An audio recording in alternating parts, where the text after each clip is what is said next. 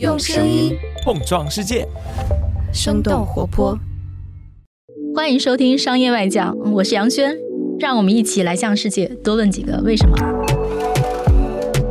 在这个快速变化、信息爆炸的世界，挑选你不容错过的商业现象，了解以不变应万变的本质逻辑。嗨，大家好，欢迎收听这一期的商业外讲，我是杨轩，一个观察人类在各种风口里反复横跳的主编。啊，今天想跟大家聊聊小红书，为什么要聊这个话题啊？我不知道大家有没有注意到，说小红书其实是一个呃十周年的社区了，它刚刚度过它的十周岁的生日，但与此同时呢，这也是中国过去几年发展最快的一个社区。然后，二零二零年中的时候，它的月活用户呢还是只刚刚突破了一亿，但是到零二零二二年年底，它的月活用户就超过了二点六亿，差不多就是两三年，然后大概三倍的这么一个速度。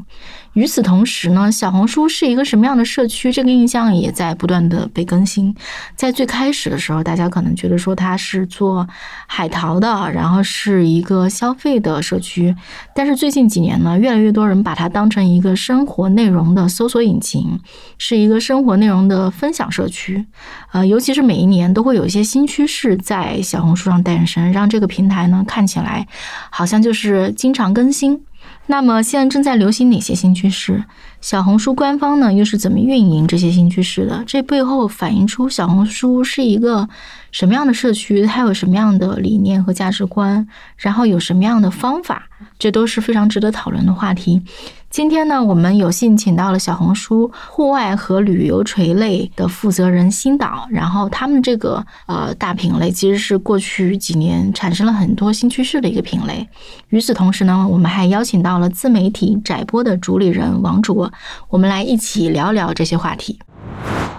哎，新导，你要不要先简单介绍一下你的这个职业经历？好的，好的，大家好，我是新导，然后我在小红书待了两年多了，其实，在互联网公司大概差不多也有十年了。然后我现在可能负责的一些品类是，呃，大家比较了解的，可能是比如说一些旅游呀、户外呀、新趋势的一些品类，在我这边做。那我就要先请教了，我不知道我们外行人看到新趋势跟新导有没有什么不一样？你眼里看到，比如说最近小红书。很流行的新趋势是什么？嗯，现在小红书今年其实一个大主题，大家都喜欢出去玩儿。然后我们现在可以看到，呃，比如说骑行呀、徒步呀，在小红书上是非常非常火的啊。然后大家可能会想要，哎，骑一辆单车，然后在城市里面就溜达来溜达去。徒步这件事情，我们也是从去年可能哎下半年开始，发现很多人喜欢进山里。比较有意思的一个现象就是，去年进山里面，大家还是正儿八经的走路拍风景啊。今年好多人就在山里面会挂着，挂着什么叫挂着？挂着就是好多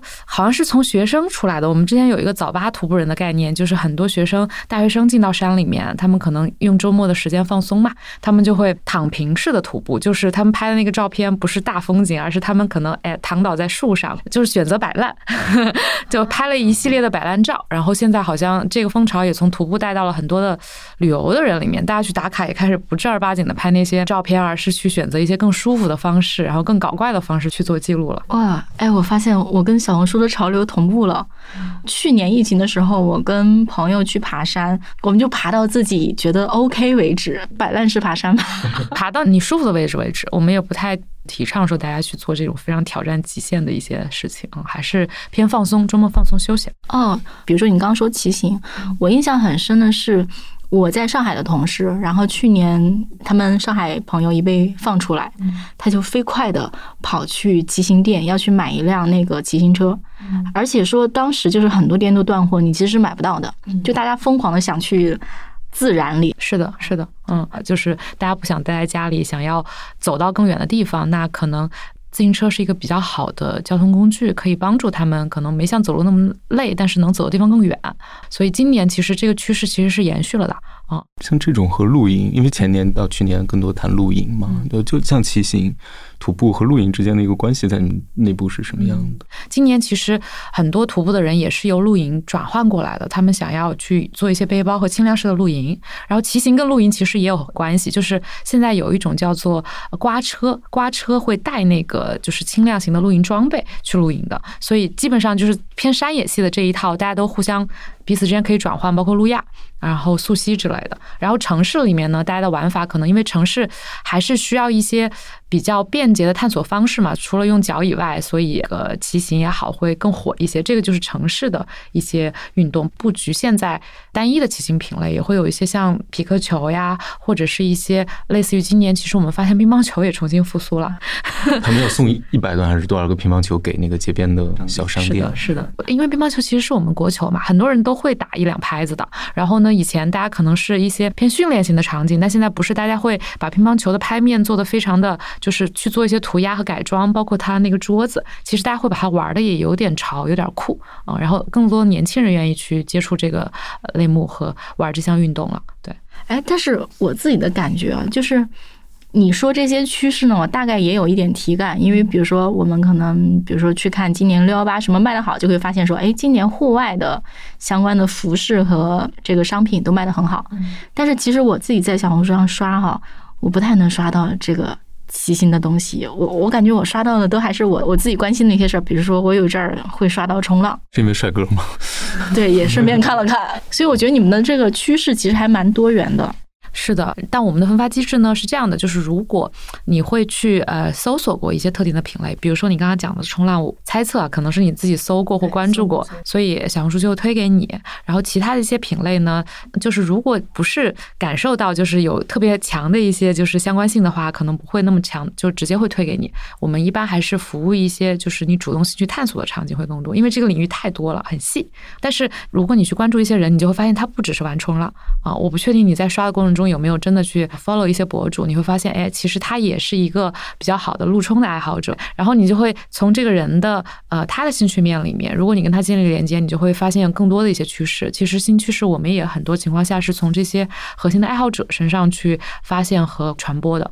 为什么我感觉新趋势好像源头都是户外？嗯，不完全是，其实这个领域蛮多的。你看这个。王卓老师可能就稍微直男了一点，新趋势有很多是时尚啊。对，还有一些，比如说大家都喜欢旅游，包括比如说我们发现这些年越来越多人在小红书上也在讨论一些本地的美食和本土风味。以前可能更多的人是一些探店呀，或者是一些打卡，然后最近可能发现身边更多的想聊一些家乡美味和本土风味。其实我们发现这里面的趋势各种各样，不太一样。包括其实小红书上面的人去聊音乐的时候，大家更多的也是在聊一些可能大家看起来不是那么大。大众的音乐选项，而是他们喜欢的一些黑胶呀，或者是一些呃，就是音乐风格呀、爵士啊之类的，实际上是非常多元的。我感觉最近好像都在聊日本哪个地方的一个演唱会，附近音乐节。对，那个其实也是跟户外结合的一个音乐节，那个很户外。因为现在大家旅行，比如说去看音乐节，或者去呃去参加一个兴趣的活动，是旅行的一个很重要的目的和动力，而不像可能。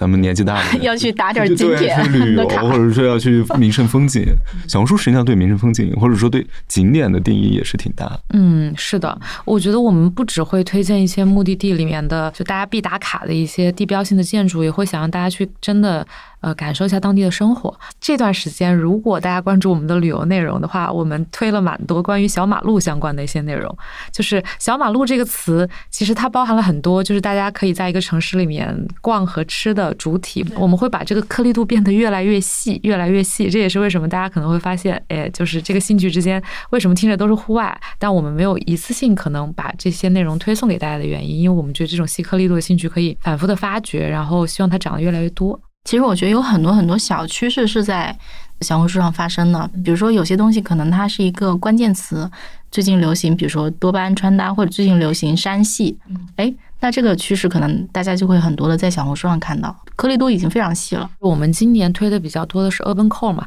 其实基本上都是在呃小红书，我们发现就是时尚和潮流的人群，他们在改变了一些自己的那个风格。山系可能去年我们提的关键词会比较多一些，因为呃去年好像是 我理解可能是山系发源在中国或者是步入大众的眼帘的第一年啊啊，然后今年会会发现，哎，大家在这个呃能够走出去体验生活之后，大家会喜欢越来越丰富的、越来越轻松的一些穿搭风格。Urban Code 就是我们讲的，可能它是一个偏城市户外的风格嘛，就是会把一些轻盈或者是说哎穿着很舒适的风格带到大家生生活中来。然后多巴胺就典型的是很轻松。很开心，我觉得消费品其实，在某一些阶段，它也是呃会跟着大家的一些啊，就是情绪啊，或者是心理状态的变化而改变的，还蛮有意思的。但感觉小红书也是个非常会造新词，很像您刚才说小马路造词，实际上还是会让大家有一种，会让一些人有感觉啊，就形式要大于内容。当然，传播上肯定形式要先大于内容。我们可不敢造造词，其实这些点好像最早我们也是从社区里面发现的。我们一直说新趋势，其实我们是发现新趋势。和推广性趋势，然后这部分来自于社区里面真实的一些人和群体，但我们从来不敢说我们是造性趋势的人，因为就是很多大家喜欢的生活方式的迁移，其实都是由于已经有了一些人在遵循或者是。跟随这个生活方式，举个例子吧，就比如说 City Walk 这件事情，其实如果真的说我们想要助推这件事情，其实我们二零二零年就很想推了。就当时我们其实已经做过类似的一些话题和选题了，然后今年才火这件事情。我自己觉得也有一些外部的事件的原因啊，造火了这件事情。但是大家会因为这个原因重新来关注，哎，小红书上为什么这么多同样的一些攻略啊？所以，我我自己感觉就是它是一个，就是我们内部想要持续的去发掘和推广是一个链路，然后外部可能也有一些势能。偶尔会碰上了，然后这个事情就。到大家的眼帘里面了啊！比如说今天可能好好多媒体也讨论说，为什么年轻人喜欢钓鱼？然后这个钓鱼其实我们也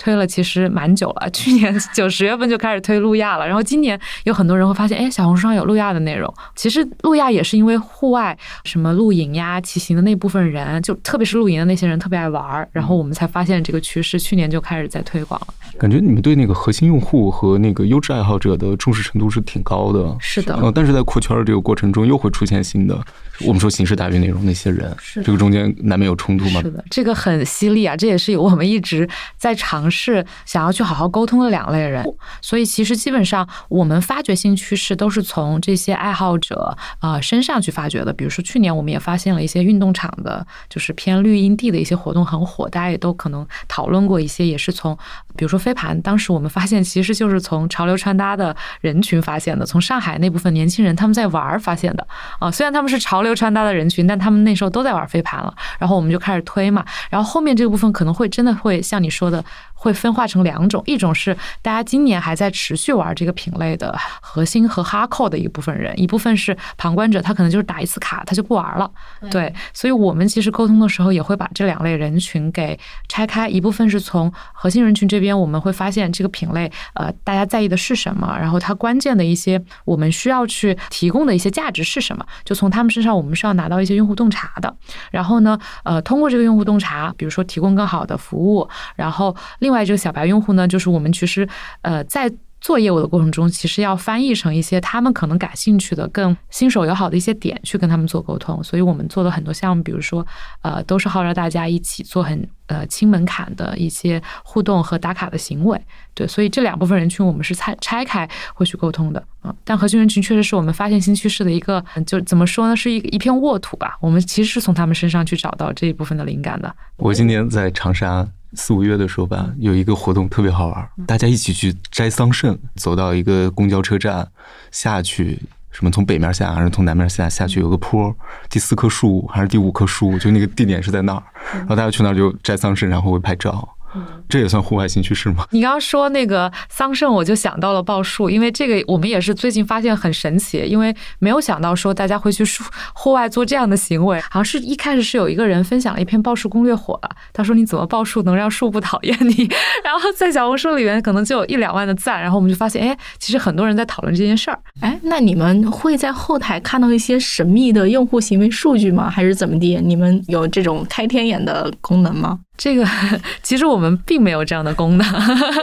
没有没有，因为其实呃，我们一般去发现这种呃人群的趋势和呃大家生活方式的趋势，不完全会依赖后台的数据，所以其实我们从后台当然可以看到一些相关的关键词的讨论热度很高，但实际上我们并不会用这个来决定我们要推什么趋势，还是要跟比如说我们社区的用户和我们真实的这一部分的人去做一些交流。我随便举个例子，想要做黑胶这。这件事情，可能第一步的动作其实是需要去跟这个行业里面的一些真的开黑胶店的人或者爱好者去聊，他们到底喜欢什么。然后我们做骑行也是一样的，我们可能会要去聊，哎，车队，然后哎，大家真的为什么喜欢骑车？然后可能也有一些俱乐部啊，这个俱乐部跟车队是两种类型啊，车队是卷速度的，然后俱乐部是真的喜欢休闲骑和探索城市路线的。我们就得跟他们聊，哎，你为什么呃喜欢这个？这个你觉得目前你们俱乐部的经营情况是什么样子的呀？你们是不是最近好像这这个部分感觉到，哎，有更多人加入啊？其实你从这里面是能感觉到一些趋势的，最早的一个零到一的发掘阶段的，因为在这个行业的人和爱好者，他们的感觉是很敏锐的。然后我们其实是发掘这个趋势，然后我们助推把它放大在社区里面。我作为一个小红书日活用户，我讲一下我的体会啊，我的很多行为在刷。所以在这刷的过程中，你的内容一定要有一些丰富度的。如果你的内容丰富度不够的话，就是我刷上仨月。我就发现刷不动了，你就会有大量重复的内容出现，这是一个很要命的事儿。所以我觉得对小红书来讲，我猜哈，你们去扩展新的内容，或者说扩展新的潮流或者圈层也好，是很重要的一个事儿。所以我觉得刚才我们聊新潮流嘛，我觉得如果没有这些新潮流的话，你们要是没有一个活水的话，我觉得这个社区就会渐渐的没有那么有吸引力。我们自己有一个判断，就是他其实有时候不会说负责扩大了某一个爱好的人群，但是他有办法把这些人群。隔开时间和空间的那个阻隔，哦，这个时间和空间真的很妙，因为我们今年也一直在聊这个命题，是因为。我们其实想构建的这个人与人社区里面，其实大家不一定是完全同时喜欢上一个运动的。比如说，你今年喜欢冲浪，可能你会刷到一个两三年前就在玩这件事情的人。所以这个时间它的跨度是非常长的，因为我们整个产品的机制也是比较容易让内容沉淀下来的嘛。然后空间就更是了，在这方面上面，我们其实是一直想解的一个问题是怎么样跨越时间和空间，让大家更好连接在一起。优质内容的长尾效应。哦，对，确实是。我看我三四年前发内容，居然到现在还有人看。能发那么多久的内容？三四年前真的可能会看，因为如果它内容很有利他性和攻略价值，就会有人看啊。然后大家也愿意回复。这个我觉得其实也是我们社区可能发展这十年来，我们一直去积累这个社区氛围，它产生的一个。怎么说呢？一个宝藏吧，我们才能够发展出来更多的就是大家友好的一些兴趣领域啊。而且其实刚才有讲到，呃，可能普通人的内容也会得到很多的流量和曝光。一部分的原因也是因为我们整个产品选择了把更多的流量和曝光给到了普通的用户，而不是那么头部的聚焦，所以会发现它是一个非常非常去中心化的，然后非常非常用户友好的一个这样的。呃，社区真的，我有个困惑，小红书上有多少个百万大 V？我很好奇。人家不用这个标准来算。对对对对，因为我就感觉说，我日常刷到那些，然后点进，我觉得这人很有意思，点进去一看，一万粉，嗯，再点进去一看，五千粉，我这都算大粉了。但其实我们说的那个现实点儿，就不让这个大 V 太多，实际上对社区是有好处的。我们其实也挺惆怅，就是觉得我们好像有百万粉的那个大 V，但实际上很多人都没刷到过。我昨天其实讲一个旅行博主，我说我特别喜欢那个皮皮在蓝色星球，然后 我没听过，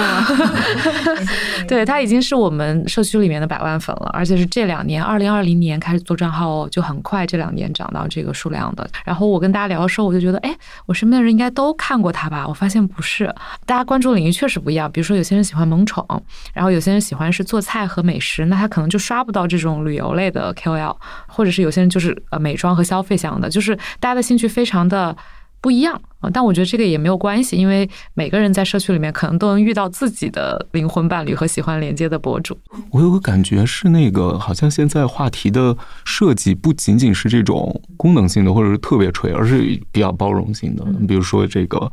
在长沙街头点打卡，然后在武汉要送多少个栀子花给大家？这里面其实你就很难说是户外参与还是穿搭参与，好像大家都可以参与。你刚才举的那两个例子，其实是今年我们有很大的一部分的社区的精力会往线下的场景想要去跟大家沟通嘛，因为确实今年放开之后，大家都会想走到线下去。你刚刚讲的两个例子特别有意思啊，因为它都是跟城市相关的。呃，栀子花其实是夏天武汉人都会有的熟悉的味道，从小时候可能十几年前大家就会闻到家里父母带这个栀子花回家，就是妈妈，特别是妈妈会带栀子花放到自己的桌前或者在家里。我们当时做这些事情，其实也是结合了当地的特色做的定向策划。然后长沙就是因为我们觉得，哎，当地的青年文化和大家喜欢玩这种事情就是还是比较多的，所以我们就做了一个类似于街头点的选取。但是其实整个大方向就。就是因为我们希望是一个线上的社区，那线上的社区需要从哪里来呢？就是从线下各个场景里面去跟大家做沟通，让大家可能也愿意把自己线下生活的一些内容放到线上来。嗯，对。去年，然后我在亮马河边儿就会发现一些穿的特别好看的小姐姐，然后在那玩飞盘。就会引起这样的兴趣，然后可能就会去小红书上搜飞盘攻略之类的。我觉得它是一个线上线下能串在一起的这么一个生活场景。对，但是我觉得这个事儿可能还涉及到一个新趋势怎么推，以及怎么让一个新趋势有生命力，其实也是一个挺有意思的话题。以飞盘为例，就会发现说它其实是一个。高对抗性的，而且对体力有很大要求的一个活动，就是真的，我们公司也玩了几次。我参加了一下就觉得不行，爬半小时山的人不行，不行。对，呃，而且就是我还有个朋友，就飞盘玩了一下，然后一蹦往地上一蹲，韧带就断了。他真的是一个，嗯嗯，对，因为他好像是和腰旗橄榄球是有渊源的嘛，理论上是一个略带对抗。对，中间还会有一些冲撞。对，是一个对抗，然后团队配合，很讲究团队配合的一项运动。难度蛮高的，就它入门很简单，大家可能稍微学一学都能够知道怎么互相传盘和扔盘。但实际上这项运动就是真的沉淀下来，今年玩的人，我们会发现其实他们都已经在往一些休闲的赛事和日常可能打一些友谊赛的方向去走了。那时候就要凑齐一波人，可能你们是一个团队配合，还要开始做战术技巧的一些进阶了啊。所以其实我刚才讲的一部分是小白用户，一部分是这种兴趣爱好者用户，他们俩之间的诉求是很不一样的，追求潮流和新趋势。这部分人，我们其实是有预期，他进来可能做一些尝试之后，会有一小小部分的漏斗会沉淀下来。但是我们可能更多觉得这部分提供的价值是给到很多用户新的选择。就当你有一个闲暇的时间，想要去体验一些事情的时候，那你是不是可以体验？哎。这一二三四五，我们有这么多的选项可以让你去做，你先去试，然后你试完之后，可能有一项能发展成你真的愿意长期去维护的一些兴趣爱好，这个我们就觉得可能更好的能够 inspire 到大家的一些生活吧。就是流动的爱好。是的，流动的爱好。所以能感觉到，就是像小红书的增长，来自于对很多原有的垂直社区也好、垂直群体一样的那个捕获嘛。你比如说。以前旅游可能看，嗯，什么窝，然后现在可能都看小红书了，所以它实际上是基于不同的爱好成立的一个较高维度的一个社区了。其实我们去看数据嘛，比如从二零二零年到二零二二年，这个小红书涨得快是所有人都能看到的。嗯，你们其实除了一些很小众的小潮流之外，有些大品类，其实那些大品类就像旅游，之前里面也是有很多很老的玩家的。但是渐渐的，好像这个就是大家就开始在小红书上发内容了，大家渐渐这个行为习惯就转移了。这个事儿是怎么发生的？为什么就是你们能够把一些大的品类也同样切过来？仅仅是因为用户量大吗？还是有一些别的？我不知道你们的办法和 trick。从我的理解来讲啊，实际上我们的社区经过了几个阶段嘛。最早是做的海淘攻略的那个阶段的时候，其实呃那个时候我们积累的就是一些愿意去分享啊生活中的一些电商购物攻略的人。后来我们就开始积累一些，比如说愿意分享旅游攻略的人，从境外到国内，然后到现在，其实旅游一直是我们非常非常大的品类。像这种大品类，我们的运营方式核心的依赖点其实就是我们的呃 UGC，我们叫做用。户生产的内容，大家会发现我们平台上面的一些攻略，它可能不像一些平台大而全、几千字或者很重，但实际上我们这里边会有大家随手分享的一些点，比如说今天我去到哪里，发现哎这个卡能不能刷开这个站，然后或者是说这个地方我发现是避坑，就来了之后确实不太行，所以大家会。很愿意把一些利他型的这种信息点，虽然它不一定是大而全的，分享到小红书。然后我们平台也在用一些方式，一直在鼓励，就是比如说运营也会去策划一些，比如说看到你实时分享的一些内容呀，或者是让你去每个人安利一下自己家乡应该去玩的地方到底是什么，应该吃的东西是什么。所以其实我们在一直一直在鼓励，不管你是游客去到异乡，然后去发的内容，还是你本地人去发的一些在地的一些旅游攻略，大家会发现，嗯，好像。呃，小红书上面这些攻略，现在在别的平台找不到，它有一些独特的信息价值了，特别是一些不是那么。大众常规的必打卡点的内容，发现小红书信息越来越多，很多人把它当做搜索引擎在用了。对，然后这里面背后我们依赖的其实真的是社区一直以来的那个氛围的积累，大家愿意利他的分享。另外，我们有海量的这个部分的用户愿意主动的发布和分享这种实用型的内容。就你说有用或者有趣吧，他必须是一个很了解当地的人才能写出来的那些东西，一个本地人，然后基于他对自己家乡的一种分享，他们会很积极的愿意去把他们这个信息差提供给。给整个社区的用户，对他们来讲，他们很有成就感的。他们也希望被看到，这个是每个人的基础诉求。他们也不一定是为了成为网红，而是觉得，哎，我在这里，我可能能提供这个信息，啊，maybe 还能帮我在这里面获得更多的一些关注，或者是有人跟他讨论和互动。对，然后我之前还采访过一个，我们当时应该是在遵义的博主吧，他也是在当地分享当地的吃喝玩乐相关攻略的。他其实是多平台运营的，然后小红书的粉丝数并不算在他多平台里面是高的。我就问他，我说你为什么在小红书上这么持续的活跃？他当时给我的答案是说，他觉得这里面有很多的真人。就真人的意思是，大家会站内信私信问他说：“你推荐的这家馆子是真的？几点开门？好不好吃？能不能带我去之类的？”他特别珍惜的是这样的互动，这样的互动的数量。嗯，可能不会特别多，但是对他来讲，就是一种真实的跟一些远程的人发生连接，这件事情让他很兴奋。所以我觉得我们的很多用户真的喜欢去分享一些内容和自主分享一些内容，也是因为他受到了就大家彼此的相互影响，他收到了正的反馈。就我有个同事，他当时说了一句话让我印象特别深刻。我那个同事他发了几份小红书攻略之后，他就说：“哎呀，发小红书上瘾。”因为你作为一个普通人，你发点什么攻略，因为能看到那个阅读量嘛，就是回复的人虽然相对少，但是阅读量其实很大的，还有人直接回，你每天都看到一个小红点儿告诉你说又有人回你了，哇，这个。还是挺爽的，也许对普通人来讲，其实根本就是没有办法成为一个什么顶级 KOL，但他享受这种互动的过程。比如说有人来问他问题，他回复了，帮助到了别人，其实你内心里面也会收获到很好的、很温暖的一些，呃，就是自己的情绪价值。所以其实很多用户是很愿意去主动做这种事情的。我觉得这就是社区氛围的滋养就带来的结果。哎，我有一个很好奇的事儿啊，就是说，我觉得至少我自己在小红书里的体会是，大家其实很友好，就是。你去问个什么，就是第一，那个那个博主会愿意回你；第二呢，就是说，我觉得。留言评论里面就戾气相对是比较少的，大家一般都是以鼓励为主。比如说一个什么女生，然后什么减肥不太成功，然后之类的，下面就一堆鼓励的，不太有人就是出来跳脚骂娘的。但是这个在某些社区里面是蛮常见的。对，好像最近特流行那个云股东，就是比如说要开店，我不太懂。我记得好像是有个男生改变自己的那个形象吧，相亲就是大家天提建议，然后他就听，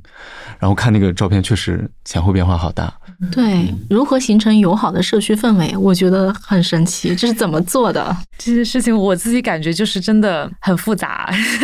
就是其实我觉得社区是一个共建的过程，以我的理解不一定能把它概括全或者讲清楚，所以我也只能分享我视角里面我觉得这件事情是怎么形成的。首先，我觉得我们社区很坚定不移的把流量给到普通人这件事情本身，它也是能够回收到一些普通人的正向的循环的，让普通人的声音还是能被。听到这件事情，它本本身就是非常重要的一个呃社区层面的选择关键判断。然后除此之外，其实呃说实话，我们一开始做的时候，大家就是分享攻略。就最早大家对我们的印象就是有各种各样的攻略嘛，不管是海淘还是旅游还是各种。所以其实最初我们去引入大家分享的初始的出发点，其实就是利他的。就是你要分享一些有信息量、信息差的东西。最近不是很流行说一人提供一个信息差嘛？因为这个原因，所以我们没有过度的强调说，OK，你可能就是为了一夜成名呀，或者是为了商业价值啊，就是没有那么重的商业价值和利器的时候，反而是特别容易滋养这个社区的。所以我们发展也不算一个快公司吧，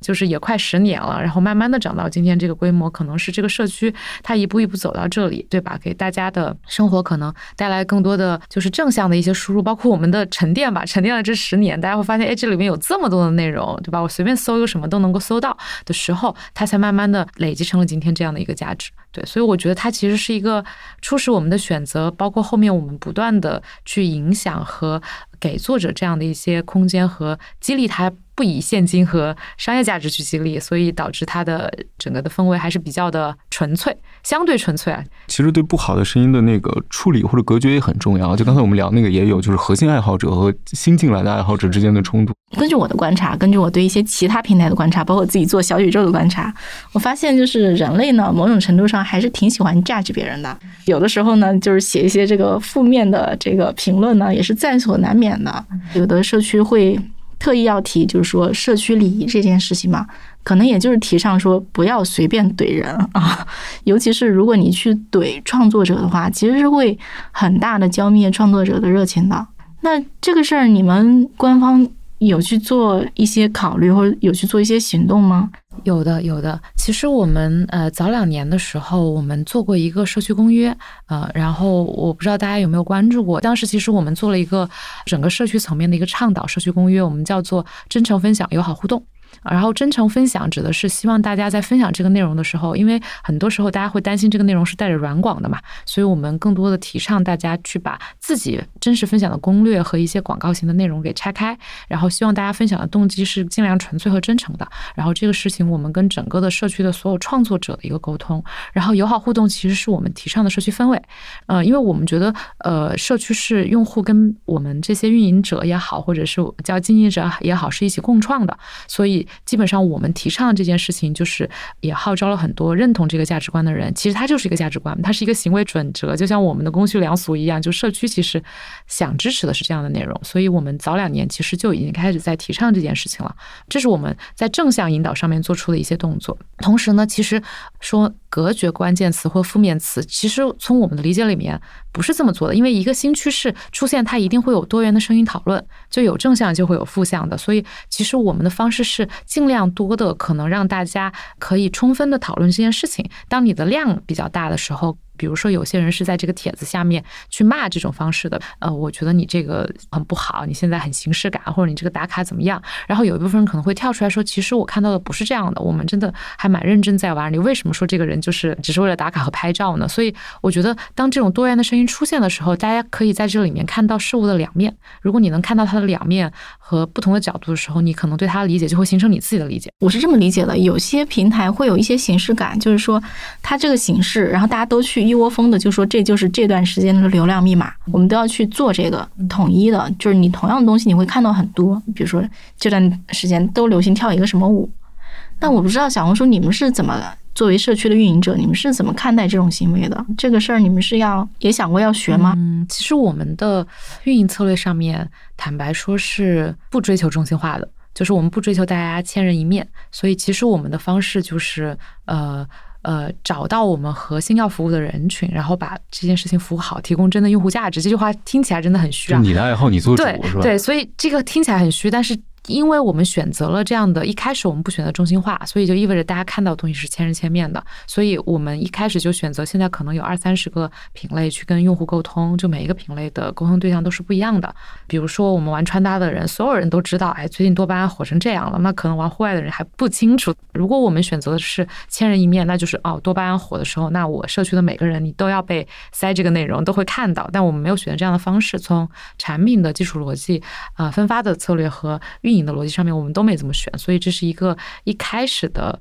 就是分野吧。啊，其实这个东西跟你们刚才讲的可能没有那么头部的，大家都知晓作者是一个原因。我觉得这是我们初始点位的选择的区别。你们没有动摇过吗？或者没有在不同的岔路口间犹豫过吗？其实这件事情有过讨论啦，因为发现我们其实把明星也拉到了就是日常分享的层面嘛。所以做这件事情的时候，因为我们围绕的它不完全，你刚刚说那个特别像一个挑战或者是一个话题玩法，它很中心化。我们现在其实很多的逻辑是围绕着人展开的，所以这件事情就会变成了怎么服务，我们要服务的人是谁，怎么服务好他，所以就是要找到关键的人和给他提供独特的一些价值，比如说小红书能帮到他什么，所以就变成了这样的一个思维链路。呃一个是这样的话，相当于你的运营的强度和难度其实蛮高的，因为你比如说我们以户外为例，现在今年可能骑行 City Walk 比较火，那飞盘没那么火，但你还要运营飞盘，总是还有沉淀下来的用户，毕竟你又不能变成一个。追热点的媒体，而且每一个运营动作能够带来的流量相对小。对对，而且这个里面你还有很多小巧思嘛，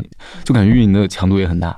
啊，第二个就是其实搞小的趋势或者说小流量的这样的颗粒，商业化难度也很大。大家投放总要看到一个回报的嘛，至少给老板交 KPI 的时候有一个数据好看。其实这里面我们没有特别的焦虑这个点，是因为我们感觉我们每切入到一个新领域啊，我说的是之前没有做过的领域，其实对我们来讲都是增量，就是它的增量的。意味着是一部分是社区里面的人，他本来也会从玩露营，现在今年玩骑行和徒步了，对吧？可能玩飞盘的人今年也开始玩骑行和越野跑了。所以其实呃，已有的人我们能服务的很好。另外，我们还可以把一些已经在玩徒步的老大哥，比如说他可能以前是驴友的人，拉到小红书里面来。所以我们每冷起一个新的趋势的时候，对我们来讲都是增量。啊。然后对于一些可能去年或前年很火的趋势，今年要不要持续运营，比如说露营这种，实际上有一些爱好者在我们这儿玩，他可能慢慢的会把这件事情真的变成一些生意。或者是一些商业化的逻辑沉淀下来，它也就留下了。所以我们在新的这件事情上面，真的就是这个可能是我们唯一的解法吧，就不断的去拓新的领域，然后不断的去把一些可能已有的一些玩法翻得更新，然后根据社区里面的人来做迁移，这样我们就不断能接住大家的兴趣点的迁移和焦点的迁移，同时我们也能扩展这个领域的新人。所以对我们来讲，每个领域都是增量。嗯，所以我们是这样思考这个问题的，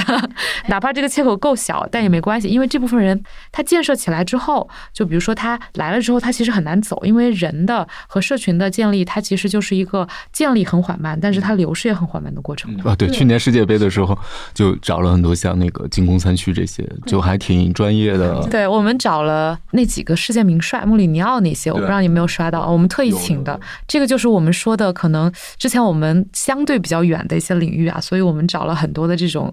所谓的明星，这样来吸引一些足球爱好者去关注。那相当于是你们不断的用自己的方法在理解，需要去理解。你比如说足球，在小红书，它就以小红书的面貌出现。是的，是的，是的。所以这个就是我们的一个难度了。就我们一直在每一个领域里面找一些适合小红书的讲述方式和我们的差异化的打法啊，并且把王卓老师这样的直男也拉了进来。我用小红书很早，是吗？哦，好的。因为我印象中小红书的男性用户比例是不是也有一些提升啊？是因为泛化的兴趣越来越多了嘛？之前我们可能更多的是聚集的呃先发的一部分人，可能女性偏多一些。这两年我们泛化之后，就会吸纳也更多男性爱好的，比如说汽车呀、数码呀、足篮球啊这些，我们其实都有在做了。我们刚提到说，你们的运营的，就是每年都要找很多新的趋势，然后呢，这个运营的工作也很繁重，感觉就是。都跟那个轻松的获得大流量这件事情背道而驰了。我不知道你们怎么在就是日常的这这个团队管理的这个过程里面，能能把这些想法执行下去，而不是仅仅停留在说 “OK”，这是一个想法，这是一个美好的想法。但是大家在日常的这个工作中会动作变形。首先，我们的价值观里面不觉得这件事情很繁重的，因为大家都可以在新趋势里面挑自己感兴趣的。比如说，我们可能在做一些很大众的领域的时候，有的人就很喜欢做那个。可能江板都不爱做，他就是爱做皮划艇。所以我们的运营同学其实会觉得这些东西也是帮他去扩展他的认知，所以大家就一直在发现一些新的趋势。当时我们做徒步这个品类，爬山嘛，那么多座山可以做，我们就有团队同学啊特别喜欢做越野跑。我说越野跑能有多少人啊？他说你去参加一次这样的比赛，你就能知道这群人多么有创造力，多么有生命力了。然后我就觉得，其实也是通过这份工作，大家能够发掘到更多有趣的群体和一些他们没有了解过的领域。所以其实好奇心是很重要的。一个点，我觉得招聘广告已经出来了。你的爱好就是你的工作，可以通过工作发现更多的爱好。然后我们考核可能也考核的是这一部分，你所负责这部分垂直领域的人群的规模，它是不是有变大，有更多的这种呃，比如说就是皮划艇吧，会不会有更多皮划艇爱好者来到小红书了？因为一开始的基数肯定很少嘛，可能没多少人，比如说哎，可能才一两万人，对吧？那后面它越来越多，这件事情对于一个运营者来讲，它是很明显的感觉到它的变化的。啊，可能一些大的品类反而不一定有这么明显哈，但是小的品类和小的切口，你是能看到你做了一些功。我们其实提倡的是做一些你不做就不会发生的事儿。就比如说有些品类，就你做不做都没有什么影响。但如果你想做的是一件你不做它就不会发生的事儿，那你去运营了之后，哎，发生了一些变化，哪怕它可能从很小的规模变了两倍三倍，然后这个我们觉得都是有价值的。我们可能没有那么追逐流量或者为流量焦虑，也是有这个原因。就相当于把流量和增长都化为了细节，化为了不同细小的爱好里面。首先，你不断的有新的人进来，这是为什么小红书不断破圈的一个原因。另一个就解决了，比如像我这种老用户，刷上三个月。月发现没有新内容了，接着刷什么的问题？是的，是的，这是我们一直努力想解决的啊。然后我们今年还是想找更多的触点，接触到更多的用户吧。所以我们今年其实也一直在呃试探性的去找更多的大家可能需要的一些，比如说啊衣食住行啊，更多的这种刚需的一些品类，我们也都在做一些新的一些探索。就是你们也是一个十年的老社区了，在这些年头里，你们的用户有没有发生一些什么变化？其实最早的用户群体是大家也都知道是做那个海淘攻略起身的嘛，最早是香港购物指南，所以其实当时聚焦了一部分的那种就是偏向于留学生或者是稍微经济水平好一些的一些女性用户，所以后面由于这部分人群泛化出来的是他们关心的一些美妆呀、消费品呀这样的一些品类，然后这些品类之外呢，然后我们逐步往后泛化的，其实是类似于这种，就是偏向于呃生活方式的分享。当时第一个大的品类其实是旅游嘛，就是旅游，我们刚才讲的。然后大家从呃自己去买什么用什么，到了呃 OK，可能我去哪里玩，这个地方的攻略是什么样子的，这一步可能就是我们泛化的第一步，就是从。呃，传统的聚焦一些购物攻略和精品购物指南这个事情，美妆的这个品类泛化到了 OK，我们可能去关注更多的吃喝玩乐的生活的一些场景，它会往大众走一步。然后到二零二零年的时候，当时其实是想要去做一些就是新趋势的潮流，其实是因为我们发现在这个生活趋势之下。会有更多的一些比较属于大家追逐的一些点会出来，就不管你是在呃艺术领域、音乐领域，还是在这种穿搭时尚领域，所以从这一步之后，我们就想要。把年轻人握住，然后从潮流之外，我们其实也泛化了很多的一些品类，可能从已有的三四个品类，呃，潮流那一部分的时候，三四个品类、四五个品类，到现在可能会有二三十个品类，然后丰富了大家的一些更多的兴趣爱好和生活方式的一些体验，所以它其实是有一步的变化。我有一个感觉啊，我觉得户外是从出行衍生出来的，像旅游的一种。是的，就是旅游的一种。怎么说呢？其实我们对露营的理解，它是旅游的一种平替。平替的意思有两方面，一方面就是你去不了远的地方，那你去郊区或者是附近一个自然的地方玩一玩；还有一个平替的意思是，其实它也比旅游你出去住一晚的价格低。就是在消费上面也好，还是在这个复杂度上面来讲，它都是一个平替。但我没想到邢导会说平替，因为我觉得小红书上是一个升级的过程。你说的升级可能是装备，对，就是像我们这种那个差生文具多的，就是装备很重要啊，装备也变成我形式感的一部分啊，我得穿这个。我都提倡大家玩这些品类的时候，先去迪卡侬啊，就是，但前提是你要真的开始试着玩，你试着玩的时候成本不要太高，你先浅浅的付一点成本玩一玩，觉得可以发展成兴趣之后，你再买一套好的，这个带来一个非常好的。这个结果就是感觉说，消费品这个如果想在小红书上成一些交，然后挣一些钱，好像这个这个转化过程非常的流畅。对于品牌来讲，是不是能够通过比如说随着你们去抓这种小潮流、新趋势的这个步伐，找到一些属于自己的机会？我其实真的觉得，我还蛮建议各位就是品牌主们去关注一下你们面向的人群，他是不是在小红书已经有一些基础了。如果你发现他有些基础，且是一个蓬勃向上的一个趋势的话，我觉得就可以比较好的投入。而且，我觉得我们社区是非常非常欢迎一些新品牌来讲自己的故事的，这个是我们很友好的一个点。你想触达的人群在这儿，然后他来去做一些 KOC 的代代言，就是用户的代言是最有效的嘛，然后去影响呃整个社区里面的人。其实我们。运营也是这么做的，就是小的一些趋势，有一些核心的人去做发声，然后接下来可能平台用平台的方式，我们运营可能就是相对来说，我们有一些话题工具啊和活动的产品，那对品牌来讲，它可能加以一些自己的品牌故事的传播和一些官方物料也好，还是广告物料的传播，它就能在社区里面完成一个，比如说可能零到十、十到一百的积累。那接下来在整个泛大众的一些其他的媒体上面做传播，它就会越来越大，就是可能把小红书当做一个类似于孵化。器的一个角色或冷启池的一个角色是非常适合的，它可能真的能产出很多你意料之外的一些出圈的点。我刚才说的那个可能比较适合你们刚才看到的一些类似于萨洛蒙呀或 Hoka 啊这两年很火的一些品牌，它其实是有一些自己的积淀，然后它有一些是自己的产品力和背后的它自己的一些对呃这个相关领域的一些理解，包括去年很火的 Patagonia，所以其实类似于这样的品牌，它反而是适合用一些小切口。然后去呃放大化的。然后大众品牌可能就是另外一套打法。那就接着我说那个小切口说的一个难点，就是这样的话商业化其实它的规模或者说接到的商单的数量会好吗？就商业化的难度会很大吗？小切口能不能够放大化，实际上是在于说一部分就是我们这个切口你切的人群到底是谁，你跟他沟通是不是有效嘛？这个还是从品牌策略上面的一个选择。然后我自己感觉这两年其实很多品牌从小红书上，呃红到发紫，大家也能意识到，就都是以前没有听过的一些名字嘛，就。我自己的感觉是，这些方向上面他自己可以选择的空间，或者是说，嗯，能够带来的销量价值，实际上是非常大的。包括 Lululemon 也跟我们合作的蛮多的，所以其实这是看到了社区的这部分人群的价值啊。然后泛大众的品牌，我觉得很有意思。我不知道你们有没有观察过，之前麦当劳在小红书上很火，有个麦门。啊，包括最近他们推出了一个小帽子，就是那个红色的帽子，然后在小红书上非常非常多，很火。然后一开始大家是带着这个自己打卡，另外到了宠物宠物那个群体，就是猫猫狗狗戴那个卖萌的小帽子打卡，到整个泛平台的集中性的那个火爆，它成了小红书上面的一些年轻人的一个社交密码了。所以我觉得，如果你要推到泛大众的话，你可能需要比较多的一些线下的渠道，可以让大家真的体验，然后要想象一个比较适合大家去发布和共建的，就适合 UGC 去发布和共建的一个形式，这是比较重要的点。嗯，当时卖门那件事情火的时候，我当时也觉得说是不是品牌的助推，但那个就是就是社区自己本来麦当劳的这件事情，关于卖门的讨论在当时就很火，然后今年麦当劳再去做这个小帽子营销的时候，它就会有一个非常非常好的基础。对，所以我自己觉得这个。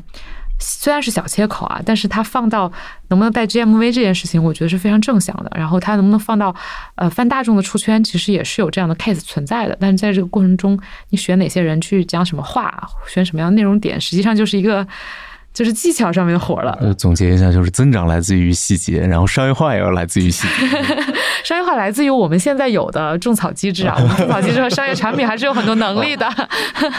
包括我们的商单，还有直播电商的等等逻辑，其实现在都是希望把这个链路打得更通畅，不只是卖品牌广告了。我的感觉啊，比如说现在其实有一些品牌在小红书做的还挺不错的，你们可以关注，比如说瑞幸，呃，包括之前还有也是一个快消品牌吧，老乡鸡好像在小红书做的也挺不错的。那个董事长亲自。对对，蜜雪冰城也做的很好，就是这些品牌他们的风格和定位都不一样嘛。他们之所以能做得好，就是因为他们的品牌账号特别人格化，就是他其实是在跟用户做互动的。比如说，一方面他在做的一些 campaign 的时候，他肯定是要配合一些市场项目不断的发生嘛。另外一部分就是用户如果有一些反馈，比如说，哎，我建议你这个代言人你一定要请谁呀？谁谁谁你要怎么做呀？他其实会积极的响应。所以我觉得大家更喜欢的是这种跟品牌能够互动和交流的这种玩法。我。自己理解，如果有一些场合下面，特别是这种呃大众快消型的品牌，放下一些身段，在小红书把它变成一个你去呃了解用户反馈，跟大家一起共建的一个过程，它可能就是非常顺的。啊，然后与此同时，你肯定还要结合你的市场的一些节奏去做一些投放嘛，或者是你一些具体的你想要打的一些产品力和营销的节奏去做一些配合。对，肯定不能是只做账号或者是只做内容，因为这样它太单点了。它要匹配一些可能你要预买的一些，比如说种草的内容和节点性的一些口碑，它就可以持续做大。我记得是去年吧，户外选那个张震岳做了个，我不知道那个身份是前年吧，前年我记不清了。如果让你们自己给自己社区选代言人吧。都是会往这个方向选吗？啊，你说的这部分是明星类的代言人哈，明星类代言人我们确实是会拜品类去选的。比如说，可能呃，我不知道你们有没有关注白敬亭，他可能就是我们在穿搭里面呃投入比较多的艺人，都不是说代言人，因为我们没有代言人，整个小红书是没有代言人的，要澄清一下。对，所以我们在每一个垂直领域里面会找一些比较有代表性的一些呃明星名人，然后让他围绕这个领域去不断创作，把他自己生活里面适合分享的一面。和跟大家能够交流的一面给放进来，然后如果我们真的要说社区的代言人，就我们的代言人其实是用户，就我们一直是这么看自己的，所以这也是为什么我没有选个具体的人来代表我们的原因。然后这样这样其实可以把这些和品牌合作吧，就我记得安德玛就在小红书上找了一女孩，然后拍那个门店海报一样的东西。对对，其实也有很多的品牌找到，呃，就是比如说我们之前也有看过像。户外品牌的一些植入也会去找我们的 KOL，然后也会去找明星啦，就这个部分一起做效果还挺好的。我之前看到好像是李现吧，他分享了一双，他应该是 Hoka 的代言人，对对对对，他分享了那个 Hoka 的整个的鞋，他其实晒出了他买的大概六七八双的 Hoka，然后每双鞋怎么样好还是不好。就那篇笔记，其实我觉得起到安利效果是非常非常好的，因为首先这个艺人是你品牌的真实的用户，我穿过这么多双 Hoka 了，然后我又是你的代言人，我给你介绍这个鞋哪双好还是不好。好，他其实真情实感写了一篇小作文，大家可以去搜一下。当时我看到的时候，我就觉得说这篇内容在社区里面一定能非常好，因为他很有李现自己的人感，然后他也讲的是真心实意的推荐这个产品的一些产品力。所以我觉得像这样的内容，它就是双赢的。社区用户是对广告的识别还是蛮敏锐的，对。但他对于这种平时沟通型的内容，他就非常愿意去跟你互动，大家甚至会愿意去跟你聊。然后，所以我们也经常在讲说。不管你是高高在上的艺人也好，品牌也好，我们都希望拉到你要去跟大家能对话的层面啊。你可能不是跟大家交谈演技，那你是跟大家分享你的兴趣，所以我们都会把它融到这个社区的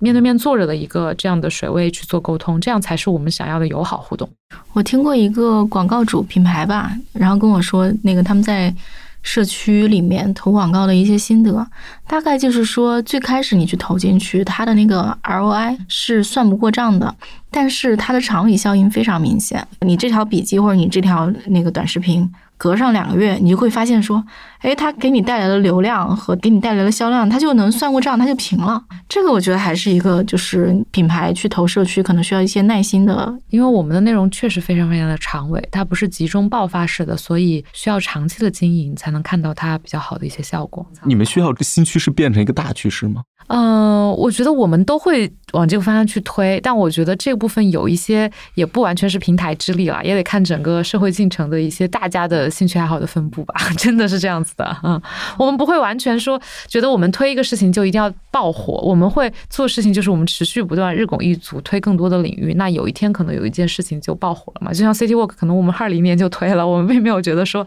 是今年我们重点在运营的一个方向，就很奇怪，真的。因为我们很长尾嘛，所以你现在来搜，你会发现，哎，怎么这么多内容啊？是不是小红书就是 City Walk 的鼻祖啊？其实我们今年根本没有推过这个方向，嗯，就是时空间歇分离，没事儿，你放在那儿，总有一天那个会赶上历史的进程。就潮流是火车，你不用追，你坐站那儿等。也许今天我们穿的就是潮流。对，因为有的时候潮流真的就很早。我认识一波玩户外的人，然后他们玩攀岩，我印象中是十年前的事儿吧。我感觉攀岩今年才火，我身边的朋友都是今年才开始爬的。是的，是的，是的，嗯。社区的任务就是让他们和平相处，共同发展。社区的任务就是在这个趋势只有一小波非常先锋的用户在玩的时候，把这波人沉淀下来，推一波。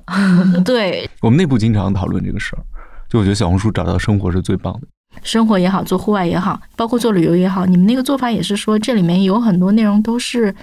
其他地方没有或者很少的。其实你们做的是一些稀缺性内容，或者说不存在的内容。嗯嗯，对，是的，就是做我们如果不去运营、不去种树，它就不会长出来的这种内容。其实基本上这个我们运营做工就是往这个方向去做的。你概括的很对。呃，请问这个有衡量标准吗？什么样的员工在年底的时候能够得到 呃大额奖金呢？这个可能真的不太方便透露。这是最好的招聘广告啊！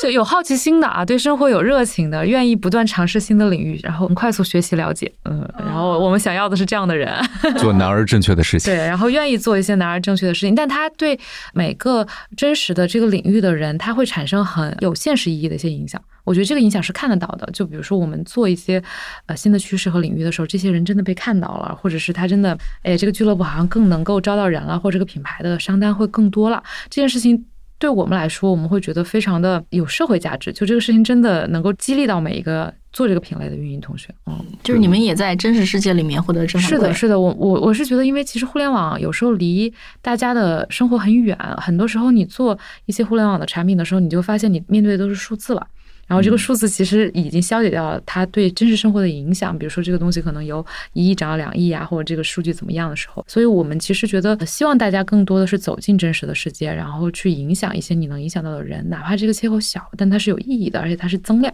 所以我们是这么看待这件事情的。哎，这个我有一个感受啊，就是在长沙参加那个。就是我无意中在一个礼拜五的晚上看见搞那个街头点活动，然后我就去了一个书店，一大早就去了。然后那个书店叫晋中书店，然后经常会出一些在地的小报纸或者说刊物，然后就写那个长沙，比如说二手市场，然后还有那个什么修自行车的地方，好有意思，对，特别有意思。然后当时就觉得。